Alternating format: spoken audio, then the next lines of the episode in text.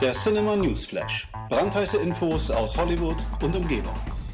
Herzlich willkommen zum Cinema News Flash. Ja, wir sprechen jetzt gleich zu Beginn über eine Nachricht, die äh, mich persönlich sehr erfreut hat. Wir wissen ja schon seit längerem, dass ein A Quiet Place Sequel in der Mache ist.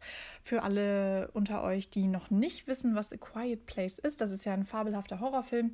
Die Regie hat hier John Krasinski übernommen, äh, der gleichzeitig auch mit seiner Frau Emily Blunt die Hauptrollen äh, übernommen hat und auch am Drehbuch mitgetüftelt hat. Also es ist wirklich äh, ja, viel von dem Schauspieler äh, in diesem Projekt gelandet und äh, was dabei rauskam, war wirklich ein fantastischer Horrorfilm, der auch ja diese wirklich guten Elemente eines Familiendramas mit drin hatte. Also wir fanden den ja super.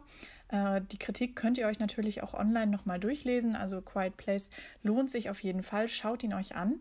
Und ähm, wie gesagt, Paramount tüftelt ja jetzt schon seit längerem an einem äh, Sequel und jetzt ist es endlich bestätigt, John Krasinski wird auch im zweiten A Quiet Place in das Ganze involviert sein. Inwieweit, das steht noch nicht ganz fest, aber ähm, der Produzent Andrew Form hat nun äh, gesagt, dass Krasinski definitiv mit an Bord ist und dass man sich auch Zeit lässt bei diesem Sequel. Und das ist auf jeden Fall erfreulich, dass hier nicht ja alles hoppla hopp passiert und äh, dann womöglich die Story nicht mehr ganz so stimmig ist. Nein, er sagte jetzt nochmal ganz deutlich, wir lassen uns Zeit, wir warten, bis die Geschichte wirklich perfekt ist.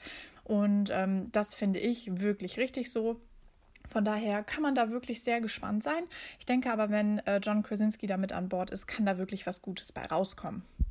Und äh, genau, Krasinski ist ja nach wie vor wirklich sehr, sehr gefragt. Er hat ja jetzt auch ähm, die Jack Ryan-Serie am Start. Also das wird auch nochmal sehr, sehr aufregend. Die erscheint ja am 31.08.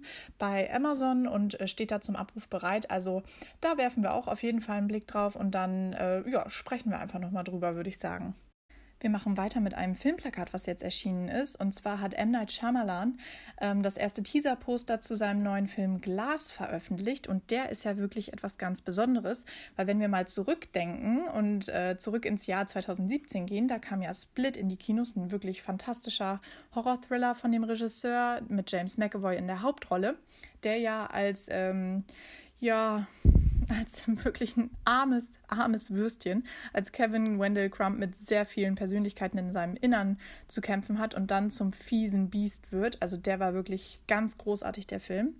Und am Ende, falls ihr ihn noch nicht gesehen habt, das hier ist jetzt ein Spoiler, also weghören, erfahren wir ja, dass äh, Split im Unbreakable-Universum spielt. Das ist ja auch ein Film von M. Night Shyamalan, Unbreakable. Ähm, und zwar mit Bruce Willis in der Hauptrolle, der ja quasi unzerbrechlich wird und dann zum Superhelden wird. Ähm, in dem Film ist auch Samuel L. Jackson mit dabei als Elijah Price, der ja unter der Glasknochenkrankheit leidet und Willis zunächst ausbildet, kann man sagen, und sich dann aber auch als Schurke entpuppt. Genau, und ähm, die drei werden jetzt in Glas quasi zusammengeführt, die Figuren, und ähm, die Geschichte wird weiter erzählt. Also Split spielt ja nach Unbreakable und Glas wird jetzt quasi die, ja, der dritte Teil der Trilogie werden. Und äh, das Poster sieht ziemlich cool aus. Wir haben die drei in einer Psychiatrie, so sieht es jedenfalls aus, also als Patienten in einer Psychiatrie. Und dann ähm, sieht man aber in der Spiegelung am Boden, dass sie quasi wieder zu den Figuren werden, die wir kennen. Einmal zum Beast, dann natürlich dann in seinem ähm, Regenparker und auch Price in seinem langen Mantel. Also es sieht wirklich sehr, sehr cool aus. Dann haben wir noch den Satz, äh, You cannot contain what you are. Der steht ganz unscheinbar auf dem Poster und heißt ja quasi, du kannst nicht zurückhalten, was du bist. Das ist ziemlich ähm, spannend. Ich bin auch echt neugierig, wie Shyamalan das Ganze erzählen wird. Ähm, wir haben Sarah Paulson, die jetzt mit dabei ist, und auch Anya Taylor-Joy wird in diesem Film ähm, nach Split wieder mit dabei sein. Von daher können wir uns da wirklich auf was freuen. Ich glaube, das wird ziemlich gut werden. Ähm, zur Handlung ist auch schon ein wenig bekannt. Wir wissen zum Beispiel, dass äh, Sarah Paulson hier als ja, Psychiaterin ähm, zu sehen sein wird und die ja interviewt quasi oder behandelt quasi die drei Männer und wir wissen aber natürlich nicht, wie die drei überhaupt in dieselbe Psychiatrie gelangt sind. Also das ist schon mal sehr, sehr spannend.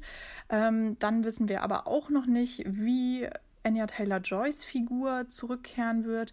Es sind so ein paar Sachen, die offen bleiben. Also wir wissen, es ist eine Psychiatrie im Spiel. Wir wissen, Sarah Paulson wird da ein bisschen mit den drei Männern schnacken.